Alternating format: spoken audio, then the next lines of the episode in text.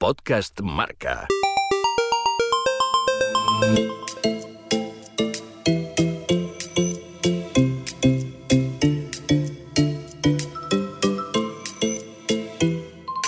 fue fundamental para mí para conseguir las victorias que conseguí, Somin Perurena es ciclista profesional, amigo íntimo de González Linares. ya que aparte de la potencia y la importancia que tenía dentro del equipo, era un eh, extraordinario lanzador y, y la verdad es que, como solía decir él, anda, a- arranca ya, ¿no? Me lo, me lo dejaba pues casi en bandeja, ¿no? Eso me daba una grandísima seguridad, no me tenía que preocupar de, de mis adversarios, sino, pues no sé, medir la distancia, la distancia mía y me lo dejaba también que pues muchas veces pues conseguí la victoria. ha sido un corredor que para ganar, cuando tenía que ganar él, el que quería que le ayudarían.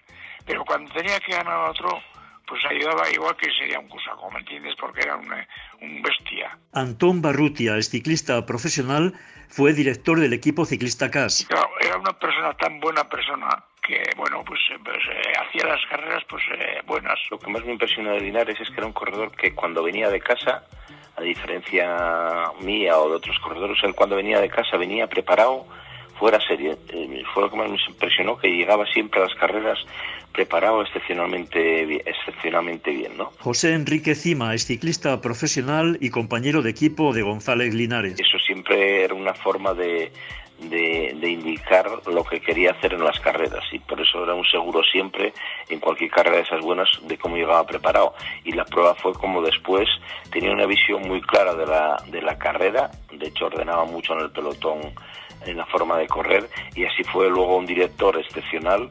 Si él se hubiera propuesto a, a- hacer su carrera, igual eh, yo calculo que en muchas carreras, eh, esperando el último kilómetro, hubiera atacado. Gabino Ereñozaga es ciclista profesional, ha trabajado más de 36 años como masajista en diferentes equipos ciclistas. y difícilmente hubiera, le hubieran cogido igual si porque era una era un corredor si quitaba unos unos 10 metros aquello podía avanzar un kilómetro tranquilamente. De hecho la prueba es que las llegadas que le hacía Perurena no que incluso Perú tenía problemas de, de, de pasarle también eh, en muchas carreras decía decía Perú no Era un contrarrelojista muy potente y que andaba muy bien en todos los terrenos, aunque subiendo, hombre, le costaba subir por el peso que tenía, pero se defendía bastante bien. José Antonio Pontón es ciclista profesional. Ya él demostraba que era un corredor de, de clase y, y bueno, y luego pues batió a Mer en la contrarreloj ahí en,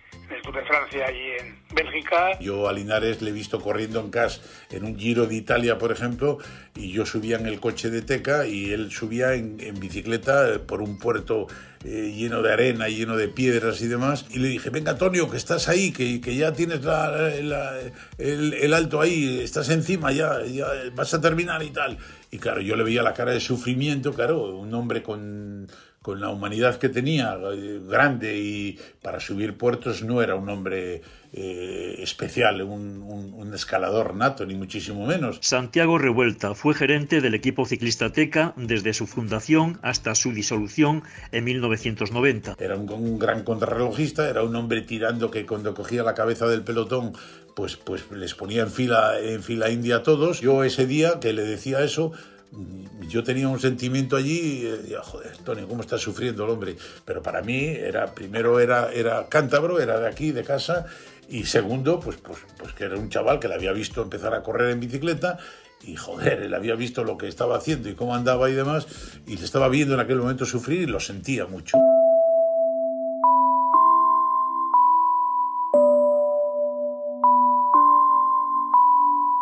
Ciclista todoterreno, gran contrarrelojista y sprinter, temperamental, exigente y mano dura como director deportivo, sin miramientos y sin embalajes como comentarista, y alcalde más votado de España con una vida llena de retos y desafíos. Nuestro siguiente protagonista fue uno de los mejores ciclistas españoles de los años 70, don José Antonio González Linares, el gorilón.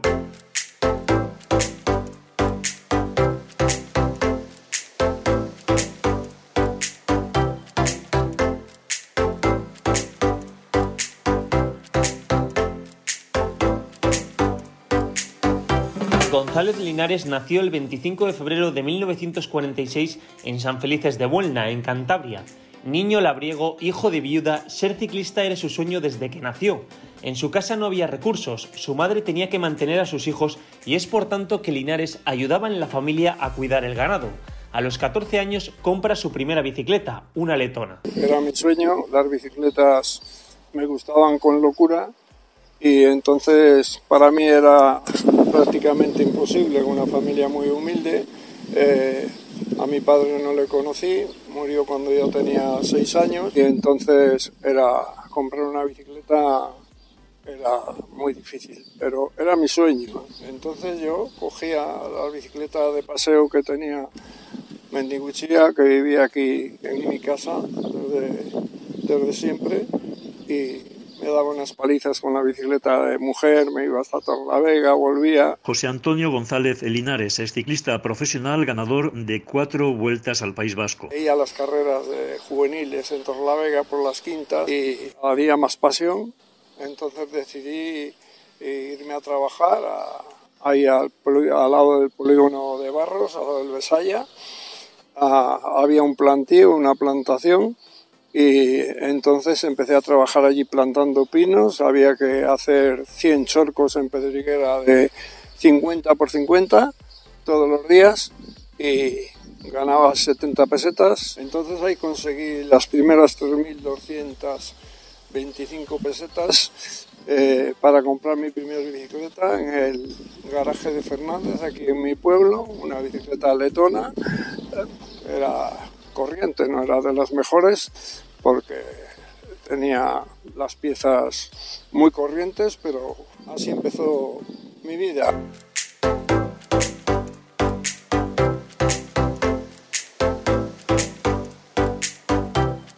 Sobre ella, con un maillot y un culot prestados, disputó sus primeras carreras juveniles por Cantabria con Garaje Fernández. La primera, de infausto recuerdo, tuvo que abandonar por un pinchazo. Era en Renero de Piélagos y entonces salíamos de Renero, entrábamos por Guarnizo y a la izquierda girábamos, a, subíamos un repecho de un kilómetro muy duro y al alto de la morcilla y regresabas otra vez para Renedo. Entonces yo pinché ese día en, mi debut. Me puse a cambiar el tubular, pues yo que sé lo que pude tardar, porque muchísimo. Y entonces yo miro así, veo la carretera a lo lejos, me parecía que estaba allí muy cerca, cogí la bicicleta, me metí por todo el prado y hice como 500 metros con la bicicleta por, por, la, por el prado hasta salir a la carretera cuando la carretera general la tenía a 20 metros y entonces ya pues, todo lo que perdí corriendo por el Prado para salir, pues ya esa carrera me, me retiré. Llevaba unos calcetines verdes eh, en esa carrera y entonces pues las tres primeras carreras era para desanimarte porque llego a la segunda carrera en la Albiricia y también vuelvo a pinchar y la tercera pues era en Reynosa y como el material que llevaba no era de mucha calidad pues bajando Pozazal, el cambio me enroscó entre, que era muy habitual, entonces, y allí destrocé el cambio y todo, y también para casa. Este debut no le desanimó, su solidez estaba a punto de descubrirse. En categorías juveniles ganó 28 carreras de 30 disputadas entre ellas, a sus 15 años, decide ir a Euskadi y en su debut vence en San Salvador del Valle. Lucio, de Garaje Fernández, le lleva una moto con la bici al hombro. Y si quedas entre los 15 primeros, estos son muy buenos, hay gente muy buena. Pues bueno, y allí nervioso, me agarré allí en una pared, salí, porque como éramos tantos en la salida, por evitar una caída, no miré para atrás a toda, a toda leche y cuando llega a una subida que veo la pancarta de premio montaña, arranco, miro para atrás digo, joder, aquí la gente no sprinta. Y miro para atrás y iba solo. Y gana la carrera con 12 minutos. Linares venció a Morevieta y fichó por el Orbea. La escuadra vasca le buscó alojamiento en Eibar. Cuando fui a Vizcaya me fichó un equipo, el Velosoles Orbea, y me tenían allí en Eibar con material en aquellos años que yo no podía comprar material y allí a pan y cuca eh, Entonces eh, me llevaron a una concentración a Navacerrada en el equipo nacional y desde entonces hasta las Olimpiadas de México siempre estaba en el equipo nacional. En esa categoría dominaba muchísimo, ¿no? Por luego ya cuando pasé a amateur, la verdad es que corría más a gusto, no noté yo el cambio de, de juveniles a amateur, corríamos con 16.50 y al poder correr con un 50-14 eh, y, o un 52 que ya ponías en amateur, yo tenía fuerza, iba como un tiro. Y ya se le veía que salía un corredor, por eso, con mucha, con mucha fortaleza. José Antonio Pontón es ciclista profesional. Linares comienza a dar unos pasos muy seguros y progresivos. Es un inicio muy prometedor.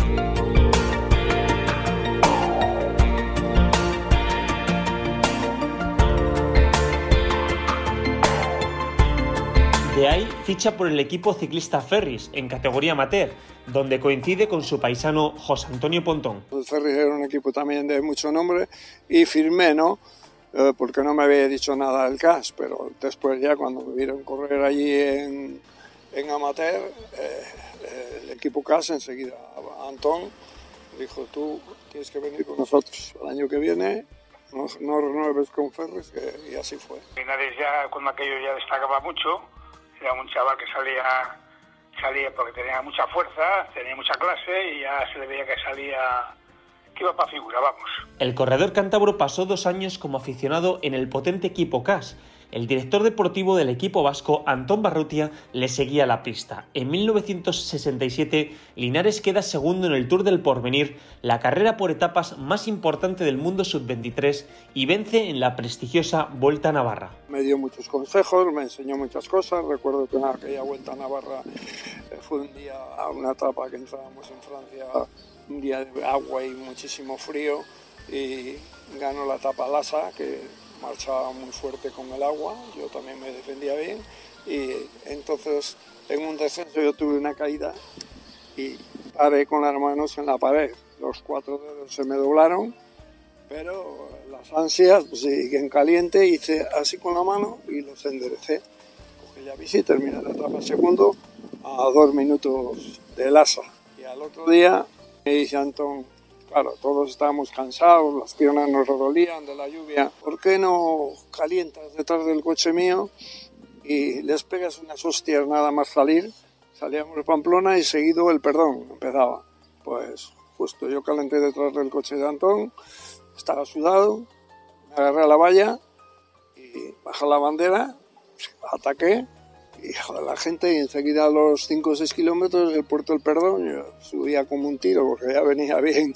Y la gente bueno era un día de un viento de cara brutal y eran 150 kilómetros y bueno tampoco al principio ellos ya me conocían a mí todos no pero pasaron el perdón y cuando se quisieron organizar yo llevaba dos minutos y entonces siguieron, siguieron, kilómetros y kilómetros, y cuando ya en el kilómetro 140 llevaba cuatro minutos y pico. Un viento de cara que nunca ha surgido tanto en la bicicleta. A Sangüesa llegábamos, a etapa, que había un repechón para llegar a Sangüesa. Le digo, Antón, yo creo que voy a tener que subirle a pie.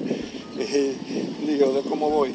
Y Antón se paró en algún bar y, y me dio un, en una botella me dio champán. Me recuperó de tal manera, champán con un poco de azúcar, que subí el repecho sangüesa y todo aquello, aunque llevaba varios minutos.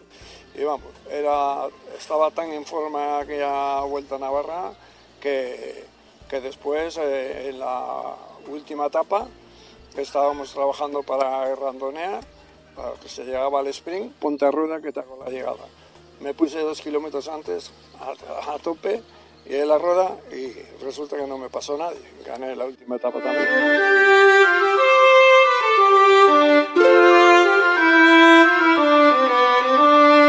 Su progresión era indiscutible. En esos años ya ganaba 14.000 pesetas, 7.000 por el CAS y otros 7.000 por la Federación Española de Ciclismo. En 1969 debuta como profesional, gana el trofeo Francisco Peris y roza la victoria en el trofeo Dicen y en la Semana Catalana. En la Vuelta a España queda tercero en la contrarreloj entre Yodio y Bilbao en su debut, un año para estar orgulloso con su rendimiento. Mi debut fue impresionante, porque yo paso a profesionales, voy a la Vuelta a Andalucía eh, con, con, los Gómez de Moral, Aurelio González, toda la gente, todas las figuras, y ya estoy siempre en punta entre los primeros en la, en la Vuelta a Andalucía. Luego me llevan a correr la Semana Catalana y hago segundo en la Semana Catalana, segundo en la Contrarreloj de veintitantos kilómetros y me, me, la ganó Ocaña, la Contrarreloj, yo hice segundo y terminé segundo en la Semana Catalana. Y después a los dos días era el Trofeo Peris, 200 kilómetros y yo conseguí la victoria en solitario en el Trofeo Peris.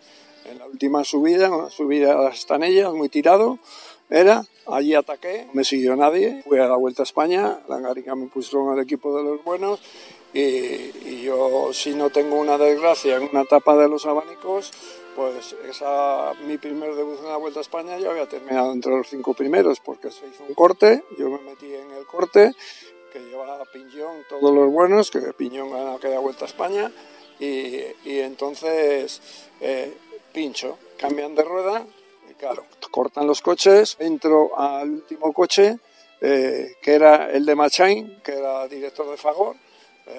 Voy detrás de su coche para pasar ya al de director de carrera y me frena, queriendo. Nunca me recordaré, ya murió, que en paz descanse. Eh. Le dije, eres el mayor hijo de puta que he conocido en mi vida. La Angarica fue con el coche, le embistió, le sacó unas viñas, eh, porque eso no se hace frenar al ciclista que viene, pues ya entraba. ¿eh? Frenar ahí en seco, ¿eh? que tuve que parar y todo, pues ya perdí el tren. Al final de la temporada, Barrutia le subió el sueldo en 5.000 pesetas. En 1970 logra el segundo puesto en la general de la Vuelta a Andalucía, pero en la Vuelta al País Vasco es descalificado. Yo estaba corriendo la Vuelta al País Vasco y, andaba muy bien. Y pincho y el pelotón iba despacito y cuando ya estaba pues como a 200 metros del coche, los ciclistas teníamos la costumbre de apalancarnos así al coche. Y ya cuando llego al último coche, hago así, me apalanco. Yo no tenía que hacer nada para, para empalmar allí porque el grupo iba despacio. Y entonces hubo un árbitro muy retorcido y me descalificó. Y entonces el Macio, que era una persona muy recta, pues no me llevó a la Vuelta a España y yo me quedo aquí en mi casa donde estoy, en San Felices, y con mucho disgusto, entrenando muy duro porque un mes y pico sin correr, ellos venían de correr la Vuelta a España y yo me lo tomé muy, muy en serio, entrenaba casi todos los días 150, 200 solo. Llegó eh, a los dos días de la Vuelta a España el trofeo Nuestra Señora de Oro en Vitoria. 200 kilómetros, yo ataqué, por la barrerilla o por allí, ataqué y gané la carrera escapado con, con tres minutos. Y venía, estaban todos los que habían corrido la Vuelta a España y todos los ciclistas españoles estaban en esa carrera. Y al ganar eh, el trofeo Nuestra Señora de Oro, yo me fui al, a casa, cogí el coche y ni hablé con el director ni nada llevaba el campeonato de España aquí, entre ceja y ceja. Recuerdo que Aurelio González, que vive en sigue viviendo, muy amigo mío, quedamos un día, que vamos a hacer un día 200 kilómetros por la Lisas y por ahí.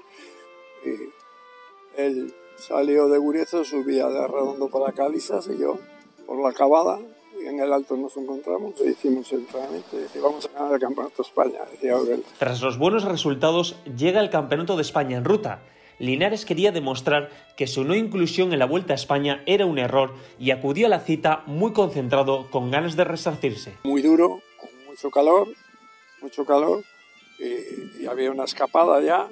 Con tres minutos salté del grupo de atrás porque vi que aquello ya se había hecho la escapada buena y se iba. Empalmé y entré con Jesús Aranzábal y le gané fácil, sin ningún problema. Y entonces ya pues fuimos al hotel ese día eh, y, la Angarica me llamó y le dije que, que, no iba a renovar con el CAS, que lo que me había hecho a mí de, de llevarme la Vuelta a España, que era cuando más en forma estaba, se lo demostré eh, que me dejó en casa y sin correr ninguna carrera le gané una de las carreras más duras y después le gané el Campeonato de España.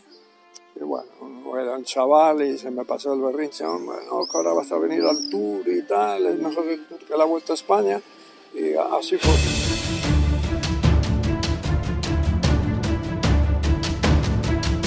Días después, el ciclista español tomó la salida del Tour de Francia. En el segundo sector de la séptima etapa, en la carrera contra el reloj de Forest, el mejor ciclista de todos los tiempos, Eddy Merckx, intentaba rematar el triunfo. Había logrado el mejor tiempo parcial en la mitad de los 7 kilómetros del circuito. Todo hacía presagiar que reduciría los 10 minutos y un segundo que había conseguido un desconocido corredor español en aquellos lares y por tanto quedaría en segundo lugar. Merckx culminaba los últimos metros acompañado del clamor de sus más admirados compatriotas. Cuando se anunció el tiempo final, el público enmudeció. Merckx había marcado en el reloj 10 minutos y 4 segundos. Un corredor de 24 años destronaba al monstruo en una contrarreloj corta pero muy dura con tres subidas. Una gesta inédita en el ciclismo español. Para mí no fue no fue ninguna sorpresa porque yo veía que iba muy deprisa. Habíamos estado tres días en llegar a, a Limos eh, para correr el Tour de Francia sin entrenar ni nada, con las piernas hinchadas en ese tour, con las piernas como botes y a los al día y pico, dos días había y empezamos el tour. Eh, allí en el tour te hacen 2.000 pruebas, estás todo el día liado y no puedes entrenar. Entonces se hace el prólogo el primer día que ganó Mer y iba bloqueado, bloqueado de las piernas de no haber entrenado bien ni haber sudado, no es como ahora que te preparas, sudas bien en el rodillo y tal, ¿no? Yo salí y jo, iba que, digo, si voy aquí que se me suben los caracoles por los radios, que no puedo. Bueno, y resulta que hago séptimo. Me quedé sorprendido. Digo, si yo andar bien estoy ahí, ahí con, con, con Mera y por lo menos segundo, decía yo para mí. Y luego ya pues, empezamos a hacer etapas del tour. Cuando yo antes de llegar a aquella de Burdeos, yo estaba siempre en punta, había cortes, estaba siempre, atacaba Mer, eh, allí estaba yo en todos, los, en todos los cortes que había, porque entonces atacaba mucho en el plano, en repechos, ya con todo el avituallamiento, yo como rodaba muy fuerte en plano, allí había una lucha 20 kilómetros antes para coger la bolsa, porque entonces cogías aquella bolsa o te bajabas, como decía Barrutia, te bajas al peral a, ver qué hay que comer porque no te daban nada en todo el recorrido, estaba prohibido. Y, entonces para estar en punta había que andar muchísimo. Y me ponía todo el equipo suyo a bloque y allí todo el pelotón en fila y yo ahí estaba siempre entre los 10 primeros y siempre cogía todos los cortes, porque claro, ponía los primeros y caídas pues ninguna. Yo veía que, andaba muy bien, eh, no, no tenía miedo a ninguno. Yo el primer Tour de Francia que corrí, eh, la gente dice que no se puede correr un Tour de Francia sin tomar nada. Yo el primer Tour de Francia que corrí no tomé nada. Llevaba un frasquito pequeño con unas pastillas de colastía. Acaba, tomaba dos y recuerdo que el difunto Gavica me decía, Linares, me cago en día, que no te vean lo que estás cuando empezaron los controles serios y tal, que no te ven sacar eso porque se van a descojonar de los españoles. ¿Eh? ¿Dónde vas? Con Colastier, que no sirve ni, ni para ir a cagar, él. Al año siguiente su confianza aumentó y venció en la contrarreloj en Bilbao en la Vuelta a España. 1972 comienza su reinado en la Vuelta al País Vasco. Todos los puertos del País Vasco piensa que desde chaval corriendo allí me defendía perfectamente, por eso que gané cuatro y que ya una Vuelta a Navarra la gané también, allí en el País Vasco, era la Vuelta a Navarra. Y, entonces yo tenía mucha, mucha ilusión. Habíamos corrido a Morevieta eh, dos días antes de la Vuelta.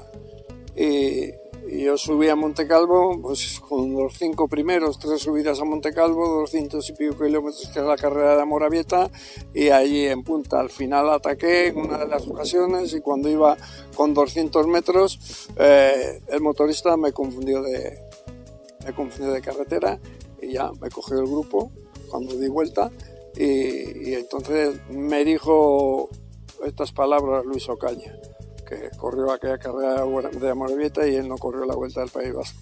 Dice, tú vas a ganar la Vuelta del País Vasco. Digo, te he visto que vas como un avión. Había una controlada de más de 42 kilómetros, de Estella a Logroño, pero la primera etapa era muy dura ya. Cogíamos toda la costa, que es todo como 30 kilómetros, sube, baja, sube, baja. Entonces allí a mí se me daba siempre muy bien la zona que era de la costa, que era subidas. Abajo ya llegó, no me relevaba Esparza, yo lo llevaba a rueda, y llegó Antón Barrutia y dice, o le dejas por ahí en estos repechos o, o mando mover la carrera atrás, porque termina en el Alto Santo Domingo, lleva más de 100 kilómetros a rueda tuya y tú llegarás guapo al Alto Santo Domingo. Entonces ataqué en unos repechos por Murguía por ahí y, lo solté de rueda y llegué al Alto Santo Domingo por no sé si con tres o cuatro minutos. Después vino la contrarreloj de, de Estella Logroño en esa vuelta. Ya me puse el líder el primer día y también la gané con otros tres minutos, la contrarreloj, 42 kilómetros. Y una etapa por la Sierra Urbasa muy dura con agua, nieve y nieve, se nos espatarró todo el equipo CAS eh, de trabajar porque la carrera no la dejaban para nosotros y nada más quedamos el difunto López Carril y, yo, que iba de líder, Fuente, Perurena, todos venían a, a 20 minutos porque hacía un día de frío y agua-nieve y, llegamos a un grupito de ocho atacándonos uno y otro, uno y otro, todos estaban del habla y López Carril y yo mantuvimos a todos a, raya y hice segundo en la etapa esa, o sea que estaba en una forma impresionante, ¿no? Ese año Linares realiza una gran actuación en la Vuelta a España, quedando quinto en la general. Esa Vuelta a España también hice un buen puesto en la general. Esa vuelta la ganó Fuente, eh, que corría con nosotros en CAS, y, la última etapa, pues eran 28 kilómetros y con mucha lluvia, y también la gané y con mucho tiempo saqué al segundo. Pero sí, fue una victoria que me hizo muchísima, muchísima ilusión, porque además desde allí, a los seguidos, sin venir a, sin venir a casa, cogimos el autocar y nos fuimos al Giro de Italia. González Linares logró cuatro vueltas al País Vasco, sumando a la del 72 las tres últimas en el 75, 77 y 78, un año antes de retirarse. Hasta 2016 era el único corredor en la historia en tener más victorias en esta célebre carrera, que ahora comparte con Alberto Contador. Es el mayor éxito de su carrera. Los triunfos que más ilusión me han hecho de toda mi carrera deportiva han sido las vueltas al País Vasco. Todas porque es una carrera muy importante, es una carrera muy dura, vienen corredores muy buenos y, ganar cuatro veces y una vuelta me la ganó como, como se suele decir, un tal Ocaña, que yo hice segundo. ¿eh? También una contrarreloj de hasta Tolosa, lloviendo, 42 eh, kilómetros también. Y hice segundo en la contrarreloj, me sacó unos segunditos o caña, pero yo estrené ese día un piñón de aluminio que le habían regalado a Perurena por ser el más regular de las carreras de Zeus. Y entonces pues le probé poco antes de salir, va bien, pero claro, empezó a llover y con el agua pues el, aluminio enseguida se, no estaban perfeccionados. Y entonces los piñones 16 que más utilizaba y 17 porque iban de diente en diente, pues me saltaba en todos los repechos. Entonces yo creo que ahí perdí esa vuelta para el Vasco, pero claro, también estoy orgulloso porque la ganó Caña. Caña ha sido de los mejores corredores del mundo y, y de los mejores contrarrelojistas también. Ha significado todo. Para mí era la carrera que más ilusión me hacía y, y era la más prestigiosa porque quien ganaba el País Vasco se hacía la selección para ir a la Vuelta a España y entonces pues el equipo era muy difícil entrar en el equipo CAS para ir a la Vuelta a España. Y yo siempre entraba a la Vuelta a España porque era el momento que estaba a un momento de forma y entonces ha significado todo para mí la Vuelta al País Vasco. Es las victorias más importantes me han hecho más ilusión que que ganar la etapa del Tour de Francia. Normalmente el País Vasco es bastante terreno, bastante sinuoso el Euro, pero era un corredor con todo el peso pesado que, aunque era pesado, tenía una fuerza descomunal. Gabino Ereñozaga es ciclista profesional, ha trabajado más de 36 años como masajista en diferentes equipos ciclistas. Si se proponía hacer algo esto, pues era, era matemático que podía lograrlo, porque tenía una mentalidad de, ciclista, además eh, era, era un corredor además que preparaba en casa, entonces no había tantas concentraciones a altura como hoy y tal, pero él siempre venía bien preparado de casa. La vuelta al País Vasco en aquel momento era, era junto a la vuelta junto a la Vuelta a Cataluña era la carrera donde mejores corredores venían eh, del extranjero y demás, ¿no? Y yo por eso también tengo mucho a mucho orgullo que gané tres años la última contrarreloj de la Vuelta al País Vasco, o sea, el, primer año 76 eh, que fue San Marcián y Irún, el segundo año que fue eh, en Goyuria y el tercer año en la Chavaleta, sí. Y era, la verdad es que con Linares era un corredor fuera se le tenía mucho. De hecho, le ganó contra a Mers, José Enrique Cima es ciclista profesional y compañero de equipo de González Linares. La Vuelta para el Vasco no era una carrera de, de, era una carrera durísima. Antón Barrutia es ciclista profesional fue director del equipo ciclista CAS. Y tengo recuerdos buenísimos porque había unas carreras impresionantes. Entonces, eh, cuando ganaba era un hombre que era un hombre sencillo, era un hombre que para ayudar era bueno y para ganar también. Y claro, esas cosas no se pueden olvidar en la vida. Su gran actuación no pasó desapercibida para otros equipos, entre ellos el Big del mismísimo Luis Ocaña. A mí me quiso fichar Luis Ocaña en una vuelta al País Vasco, que me comprometí con él que sí, estuvimos un año enfadados porque luego la verdad me cogieron otra vez en el CAS y, me hicieron fichar por tres temporadas. Y, Luis Ocaña en aquel año ya me pagaba 60.000 pesetas al mes, aquel año, a estar con él en Francia en el BID. y siempre Quiero decir que era un corredor que le interesaba a cualquier equipo. Yo he sido una persona que he tenido siempre muchos sentimientos. Tenía todos los compañeros allí, en el car de chavales y todo esto. Y, y me da pena marcharme del equipo CAS porque tuve opciones de, varios equipos, ¿no? Pero fue por sentimientos más que nada. Yo, con Luis teníamos muy buena relación, y, pero bueno, Luis se iba luego a su casa y yo me tenía que quedar por allí y no sé, era un cambio para mí de vida que, y luego uno que no tenía experiencia, pues fíjate, eh, el señor Don Luis Kenner, el dueño de CAS y el señor Langarica, pues me, me liaron pues como ellos quisieron, ¿no? A tres años me pusieron más sueldo, tal, sin llegar nunca a lo que me daba Luis Ocaña, bueno, después con los años eran tres años y digo, bueno, por eso no, no me marché. Tengo pesares ¿eh? de no haber salido al extranjero. A Linares le dejaba hacer lo que quería porque era un corredor que era que tenía, podía tener confianza, ¿me entiendes? No había por qué mandarles, porque sabían ellos de ciclismo. Una vuelta a Aragón, pues después de terminar la etapa le dio un esto y se puso a la ventana, ¿qué te pasa? y tal, tal. Y entonces me dijo que tenía algo de, que le daba una fatiga. Y claro, tuve que ir a la farmacia y comprar, eh, comprar unas cosas de simpato listo y darle otra vez, ¿me entiendes? Porque porque le iba a dar una fatiga. Entonces, pues eso, esas cosas he tenido muchas A pesar de lograr su cuarta vuelta al País Vasco, el CAS no le quiso renovar al finalizar la temporada. Querían dar paso a los jóvenes. Porque después de dar todo en el equipo CAS, eh, el equipo CAS ya no, no era lo mismo. Porque a corredores como Perurena, López Carril, como Pesarrodona, que habíamos dado todo por el equipo, y que no nos habíamos querido ir a ningún equipo nunca. Cuando estaba Dalmacio Langarica y Antón Barrutia, eh, nosotros ya cuando ya te daban un año más y no marchabas bien, pero te trataban con mucho cariño. Y entonces aquello cambió, vino un tal Urraca de manager eh, y fue el que desarmó toda la unión del equipo CAS.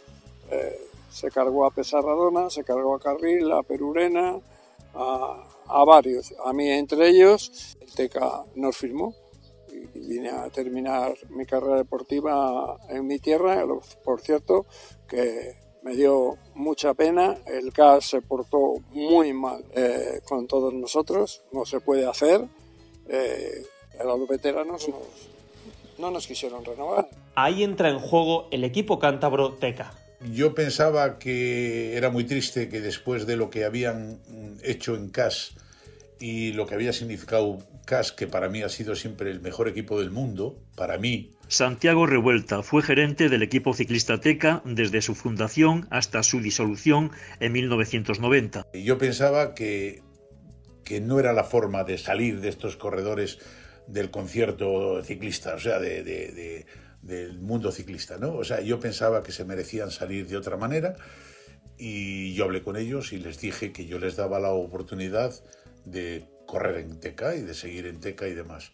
Bueno, ellos mismos fueron los que, eh, además de, estar muy contentos y de agradarles mucho la, la noticia y demás, eh, no hubo ningún condicionamiento en cuanto a parte económica ni nada, todo fue aceptado perfectamente y ellos mismos fueron los que al terminar la temporada y demás optaron por decir aquí hemos terminado. Tuve una enfermedad de hepatitis y entonces me queda un año ya para terminar mi carrera deportiva y, y decidí, eh, podía haber eh, seguido, cobrar el dinero y haber corrido cuatro carreras, haberme retirado porque ya tenía miedo con el hígado y, cogí y dije revuelta, mira, no te quiero engañar, tengo un año, sabes que tengo un año más, pero voy a dejar la bicicleta.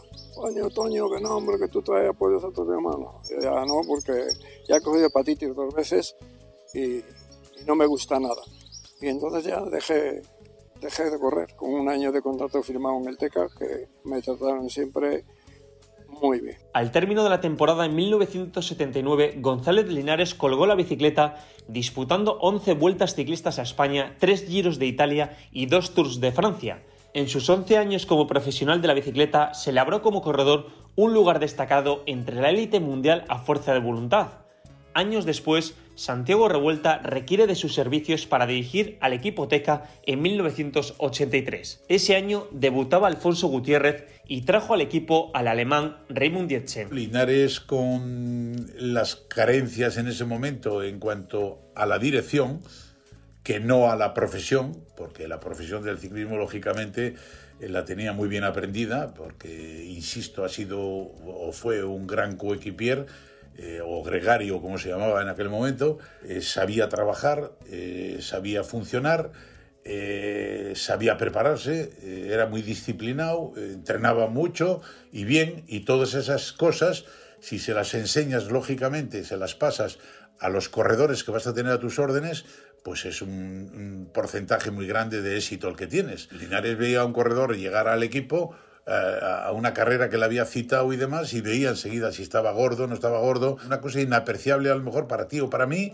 pues él lo miraba, él lo veía enseguida, le veía dar pedales, le veía las piernas, le veía todo y le decía, muchacho, digo, te voy a decir una cosa, vete a casa y prepárate y cuando crees que estás preparado bien, te vienes a correr. Y yo le tuve que decir un día, digo, no le digas eso porque le cargas de responsabilidad, porque eh, eh, va a decir a lo mejor, yo creo que ya estoy bien y va a venir a la carrera y por lo que sea no te va a funcionar y al chaval le, le, se, va, se va a hundir. Pero tengo que agradecer sobre todo el hecho de que me hiciera ciclista profesional. Alfonso Gutiérrez es ciclista profesional. Y él me enseñó a ser, a ser profesional, quiero decir, me enseñó a entrenar, a cuidarme, a entender el ciclismo profesional como tal, como era en aquella época y tú pasabas de amateur y tienes una visión de cómo se corre en bicicleta, pero después todo es muy diferente.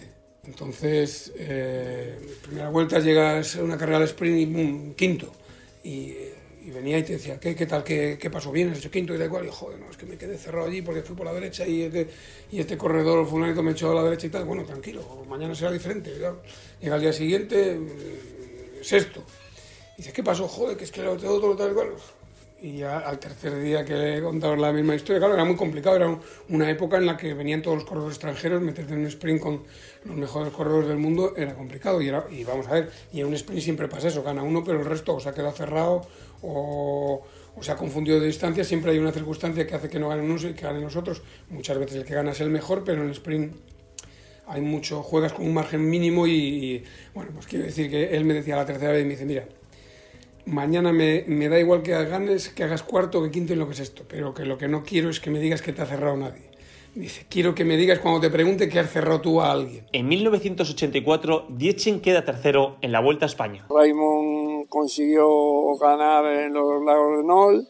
Eh, Raymond era un hombre muy completo, no era el mejor en montaña ni el mejor contrarreloj, pero estaba siempre allí. Al año siguiente, Jesús Blanco Villar, en su tercera temporada, realiza un grandísimo año ganando la Vuelta a Andalucía, la Vuelta a Asturias y la Vuelta a la Comunidad Valenciana, entre otros triunfos. Iba cogiendo ya confianza y ya se sabía, eh, no el oficio, insisto, de ciclista, que ya lo sabía muy bien, o del ciclismo, sino el, estar, el saber llevar, el, el comprender las circunstancias y demás en cada momento y cómo tenía que mover los peones en cada momento, en cada carrera. Eh, ahí lo, ahí lo, lo supo hacer y movió bien la gente y ya digo, tenía mano de hierro en ese sentido y demás, y cuando decía una cosa, ahí todo el mundo era hacer lo que, lo que él decía, tuvo sus equivocaciones, como las hemos tenido todos, pero sin embargo ha tenido pues muchos aciertos. Yo cuando empecé a correr era un tío, tenía apenas 10 años y apenas, o sea, bueno, pues había un señor de, de, de ahí de, los corredores de Buena que, que estaba casado con una vecina mía de aquí, todo el verano venía y un día me dijo, o sea, le dijo mi padre, y cuando, porque le conocía, le habíamos hablado siempre, que conocía Luis y tal, cuando vengas traes un, una foto de, de- del equipo de Salinares y demás y tal, y un día pues eh, llegó y te dejó un maillot y un culote con él, que le había regalado el señor para mí, eh, con ese maillot y ese culote empecé yo a correr mi primera carrera y luego fue director mío durante siete años. Jesús Blanco Villar es ciclista profesional. Yo tenía plena confianza en mí, sabía que cuando yo preparaba una vuelta, la preparaba con conciencia, me decía, Jesús, que hay esta vuelta de tal sitio, hay una crono y tal. Yo me defendía bien en el contrarreloj, era una persona que me llevaba muy bien eh, en crono también, aparte él había sido un grandísimo contrarrelojista, incluso yo creo que había ganado a, a, a Eddie Merckx y, y a mucha gente en crono. Y, y bueno, pues eh, yo me presentaba eh, en las vueltas, como podía ser vuelta Valencia, Asturias, Galicia, pues siempre eh, tenía la suerte de que había un prólogo, me defendía bien los prólogos. Como te digo, me sabía llevar la perfección, nos entendíamos perfectamente, preparaba muy bien las vueltas y bueno, pues ahí han estado los, los resultados. ¿no? En 1986, Alfonso Gutiérrez gana el Campeonato de España, además de etapas en París-Niza, Vuelta a España y cuatro etapas en la Vuelta a Burgos. El equipo se refuerza con nuevos nombres que años después darían grandes alegrías a los aficionados, como Eduardo Chozas o Herminio Díaz Zabala. El ciclista madrileño en su debut vence el Negranón en el Tour de Francia. Cuando ya él cogió el tranquillo a la, a la profesión y demás, pues, pues él ha funcionado. Él, o sea, él ha sabido dirigir y ha sabido llevar el equipo y hasta el último momento ha estado perfectamente, perfectamente al timón del equipo y ha sido un nombre rentable para el equipo. Él de- detectó en mí que, que- que, bueno, que podía ser el sprinter del equipo y, y ya digo, siempre confío en mí. En el momento en que, en el momento en que él, que él, que él vio que, que, bueno, pues que, tenía, que tenía posibilidades de ser un, un corredor con capacidad para ganar al sprint, pues a partir de ahí no tuvo ninguna duda y siempre, y siempre tuve el apoyo de él. En aquel campeonato, bueno, pues subíamos de salida a Arlabán, dirección Vitoria, y después volvíamos, que era concretamente en Mondragón, y claro, un puerto largo de, de salida, se rompió toda la carrera, pero, pero él puso todo el equipo a, a, a mis órdenes de alguna manera, que eran las de él, para mm, bueno, pues conseguir re- reunir a todo el pelotón y que la etapa y la carrera llegara al sprint en caso de que nos hiciera una escapada entre medias que fuera favorable a nosotros, ¿no? Pero siempre con, el, con la mirada puesta al, sprint y, a la confianza que tenía en mí. Entonces, eh, pues yo aquel, aquel campeonato, como otras muchas carreras, evidentemente, evidentemente se las debía al equipo por el, por el esfuerzo que hacía para llegar al sprint en una época en la que yo realmente, bueno, pues era tenía muchas posibilidades de ganar en caso de llegar, pero evidentemente también a la confianza que él tenía en mí y a las, y a las directrices que marcaba el equipo. Fue un día épico de estos, que fue el final del reinado de, de Bernardino. Eduardo Chozas es ciclista profesional. No teníamos una táctica clara, ¿no? Aprovechar nuestro terreno, ¿no? Porque como yo, a ver, no íbamos muy bien en la general eh, para poder eh, afrontar un podio o algo así, pues entonces, a ver, la táctica era cada uno aprovechar su terreno. Yo me movía muy bien en montaña y, y lo único pues es, él nos animaba para meternos en, en- en nuestro terreno, ¿no? Y, estar en las, en las fugas, ¿no? Eso es un poquito lo que eh, hacía él, ¿no? Tampoco podía hacer muchas más cosas. El Tour es una carrera tan difícil y tan en, ese sentido que, el, que hasta los equipos más fuertes les costaba controlar la carrera, sobre todo cómo se corría antes, que nadie corría para defender. El Tour era una carrera incontrolable. A la temporada siguiente, Dietzen acarició la victoria en la Vuelta a España, iba de líder y tan solo cinco días antes del final se lo arrebató Lucho Herrera. Y hemos intentado ganar la Vuelta y pues en, final no podía ser, que Lucho, lo hemos hecho un fallo, pero no solo nosotros, eh, eh, también otros ciclistas es que había momentos eh, durante la vuelta con abanicos y, Lucho pues eh, estaba sin equipo y él quedaba casi colgando ahí atrás del, grupo que quedaba, pero ahí hasta era mitad de, la vuelta y nadie pensaba que, que Lucho podía ganar la vuelta. Y, y en final pues el 8 era más fuerte y, ha ganado la vuelta. Raymond Dietzen es ciclista profesional. Ese año me dio una gran desilusión porque estaba convencido que ya quedaba la única etapa difícil para llegar a Ávila y Raymond se defendía en el puerto del Pico, todos aquellos puertos los pasaba perfectamente, pero en la última subida para llegar a Segovia atacó Lucho desde abajo y y cogió en tiempo, no recuerdo cuánto.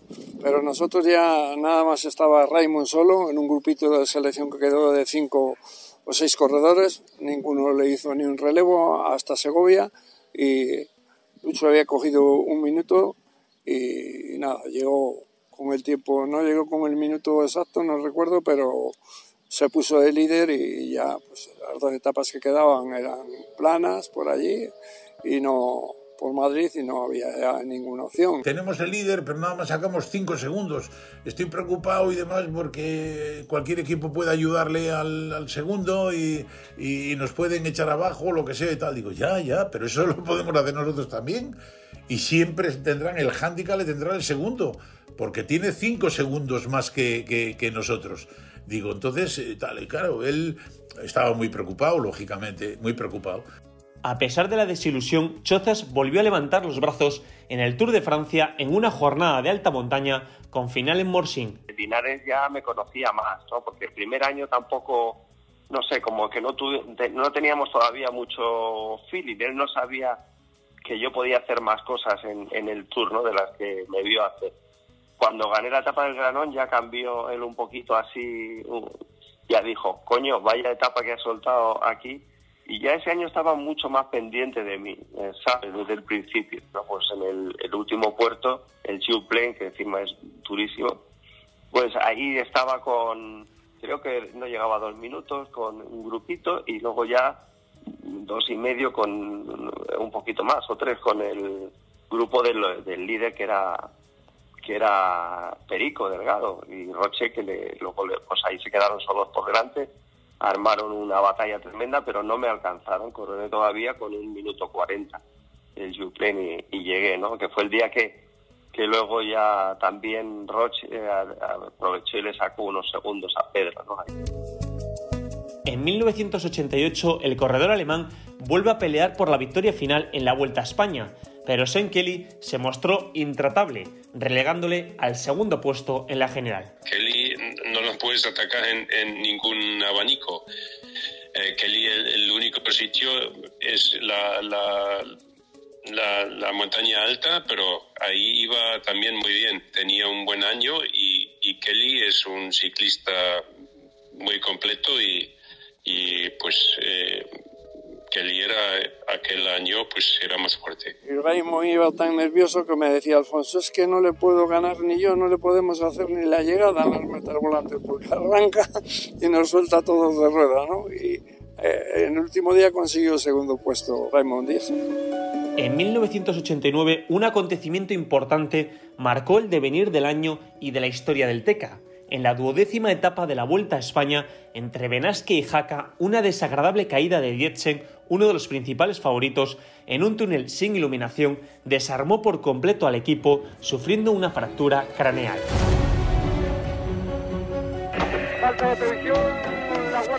Que había prometido la iluminación del túnel. El túnel no estaba iluminado y recordarán los oyentes de Antena 3 que anunciábamos que ahí se podía organizar un tremendo problema de muchísima, muchísima consideración porque era muy difícil, muy difícil salvar el pellejo en el paso por ese túnel.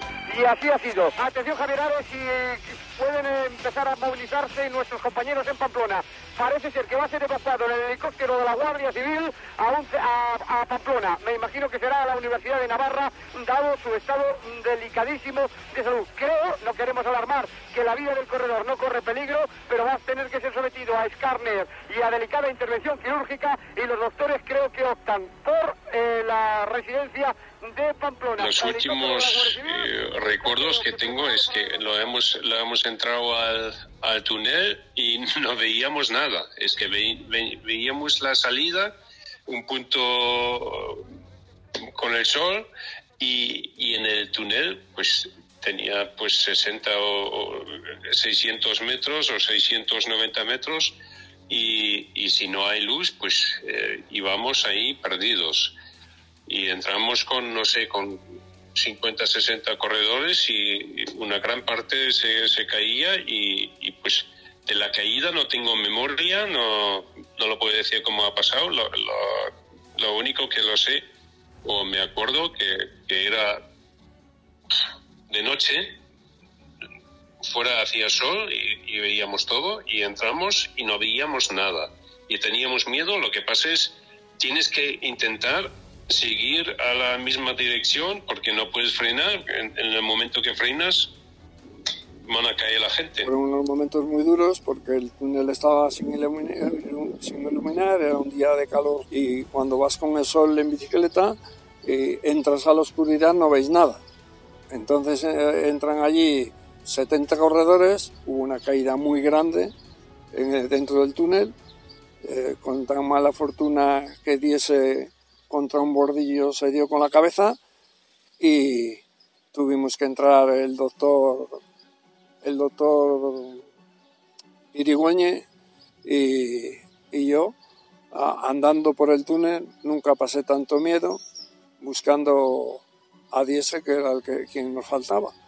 Y estaba allí pues sin conocimiento ni nada y se llegó a tiempo y se salvó la vida pero un golpe muy grande que se pasó un año sin correr y ha estado mucho tiempo con ataques epilépticos y con tratamiento. Tenía unas semanas en, que no podía hablar, ni, lo podía entender lo, lo, que me han hablado, una parte, pero es que intentaba hablar y no podía hablar. Después de tres, cuatro semanas empezaba a hablar y, y mezclado el alemán con el español. Y pues poco a poco lo recuperó, pero en final pues no podía seguir el ciclismo. En 1990 el TECA retiraba su patrocinio y se disolvía el equipo tras 14 años de actividad en el ciclismo. La retirada de Dietzen, la falta de presupuesto, una auditoría interna y la escasez de repuesto sólido de cara al Tour de Francia motivaban el adiós a uno de los equipos referentes de los años 70 y 80. Una, una auditoría y entonces decidieron eh, los alemanes deshacer el equipo por problemas que yo no puedo decir. Y entonces a mí eh, que el equipo ya no iba a seguir por los problemas que había en la editoría y entonces pues, la gente se fue buscando por ahí su vida. A mí me hacen la oferta más importante de mi vida en el equipo Seur para dos años y Dije que sí y a los dos días me llama el director de la empresa, Gómez Casuso, y entonces me dijo que, que si quería hacerme cargo del equipo, seguiría el equipo. Pero si yo no me hacía cargo del equipo, el equipo no seguía, se deshacía. Entonces yo le dije que tenía una oferta, como a mí no me habían llamado nunca, el error mío es de no haber tenido más comunicación contigo. Había un presupuesto de 300 millones el último año, de 300 millones el último año y lo rebajaron a 200. Y entonces dije yo, no podemos salir con un equipo, eh, con unos chamacos por ahí y demás, y perder lo que hemos ganado a lo largo de los años, perderlo ahora en un año. Yo para eso no llevo el equipo. Y se decidió pues no, no seguir con el equipo. Tras su desaparición, dirigió durante dos años el Seur. En 1993, González Linares fichaba por la cadena SER como comentarista deportivo actividad que dedicó hasta 2015. Fue cuando más he disfrutado del ciclismo, porque iba sin ninguna tensión. Cuando era el director la tensión era brutal, la tensión que tenía. Y de corredor tenía menos tensión que de director. Y entonces eh, disfruté muchísimo los 22 años que hice con la cadena SER. Y esos fueron los años que más dinero gané y que, y que más me he divertido en el ciclismo. Yo creo que es el mejor comentarista de ciclismo que he tenido yo. Íñigo Martínez, periodista y principal voz de ciclismo de la cadena SER. Y, y que he visto, fíjate que ahora tenemos una gente fantástica, con el Chor Mauri, ganador de la Vuelta a España, con un Roberto Torres que lee el ciclismo como pocos, pero eh, no solo de ciclismo, sino un poquitín de, del espectáculo que supone la radio y, una, y una emisión de, una prueba en la que, bueno, pues puedes estar hasta dos horas y media eh, hablando de un corredor que está escapado, Linares le da un juego especial, porque es verdad, Linares siempre ha dicho las cosas por su nombre. El Linares ha creado muchos enemigos incluso eh, por decirle lo que él pensaba, y a mí eso me ha parecido siempre pues eh, digno de alabanza, ¿no? ya podía hacer lo que fuera, que no, no se escondía. Si algo no le parecía bien, ya podía ser su íntimo amigo que, bueno, pues lo, soltaba e incluso han llegado a, enfadarse. Iba él eh, conduciendo por una autopista, pues no sé, a la velocidad que puede ir una autopista en Francia, pues a 130, ¿no? Creo que es el límite. Iba conduciendo un día de estos de, de, julio, de Tour de Francia, de un calor insoportable, parece que no tenían aire acondicionado en el coche y iba, iba Linares eh, conduciendo por la autopista y con una sed que, tremenda por el calor y entonces cogió la botella de agua que tenía a su lado, a su derecha, al lado del, freno de mano y le pegó un lingotazo tremendo. ¿Qué ocurre? Que no era agua, era eucalipto puro que había comprado el, narrador en aquella época de la cadena SER, eh, Javier Ares, y la tenía ahí puesta bueno, pues claro, meterse un lingotazo de eucalipto puro, bueno, estuvieron a punto de matarse con el coche, afortunadamente no pasó nada, a Linares le tuvieron que llevar al hospital a hacer un lavado de estómago, pero este, vamos, eh, va a vivir 200.000 años porque, como se llama la hierba, nunca muere, ¿no? Y, estuvo en el hospital unos días de por, meterse, repito, un lingotazo de eucalipto puro, que eso tiene que ser eh. Mientras tanto, en 1999 empezó a dedicarse a la política, ocupando el cargo de alcalde de San Felices de Buelna. En los últimos comicios de 2007 y 2011 volvió a revalidar la mayoría absoluta con el respaldo del 81% y del 85% respectivamente, siendo en ambas convocatorias el alcalde más votado de España. En verano, tres meses, se cortaba el agua. Se cortaba el agua y nos daban intermitente. No teníamos carreteras, no teníamos luz. Eh, entonces hay aquí 900 puntos de luz. Las casas del monte, agua, carreteras y luz. Asfalto para subir a los montes de cemento, que antes no podían subir ni con los tractores, entonces yo he transformado esto todo. Entonces la gente no es tonta. El colegio, el colegio era, vamos, tercermundista, de los mejores colegios de, de Cantabria. ¿eh? Entonces yo he hecho tantas y tantas cosas en este pueblo que le he transformado, entonces la gente, pues oye, la gente no somos bobos, ¿no? No nos falta de nada. José Antonio González Linares fue un corredor todoterreno que se defendía bien en la montaña, donde aguantaba perfectamente gracias a su enorme potencia. Fue una bestia con una punta de velocidad descomunal. Ganar a Dimers no fue tarea fácil, por todo ello, hablamos de un ciclista sin igual, con una clase prodigiosa y una marcada personalidad.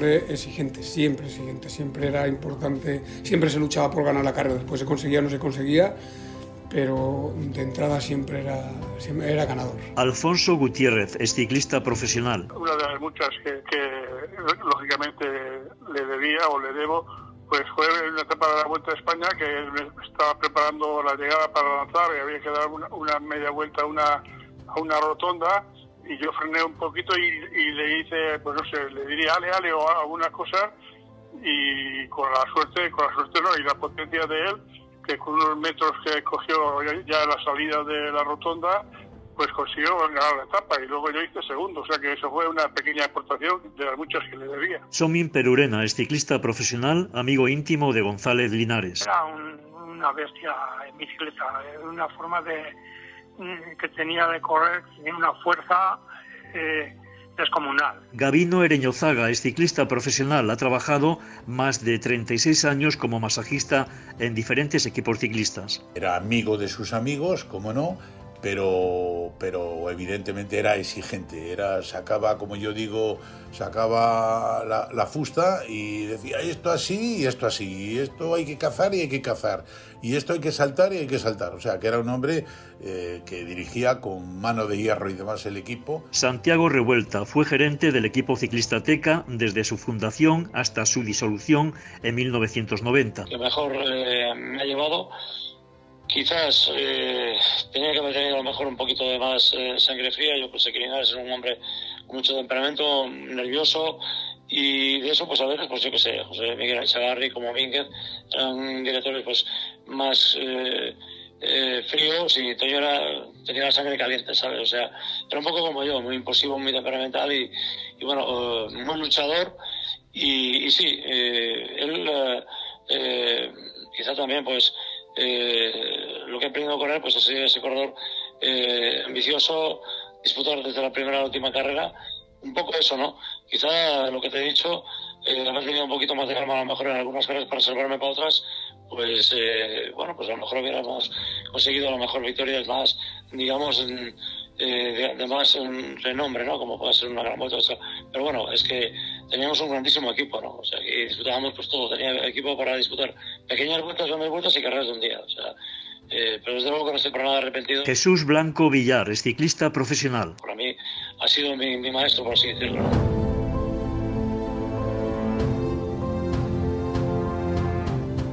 Podcast Marca.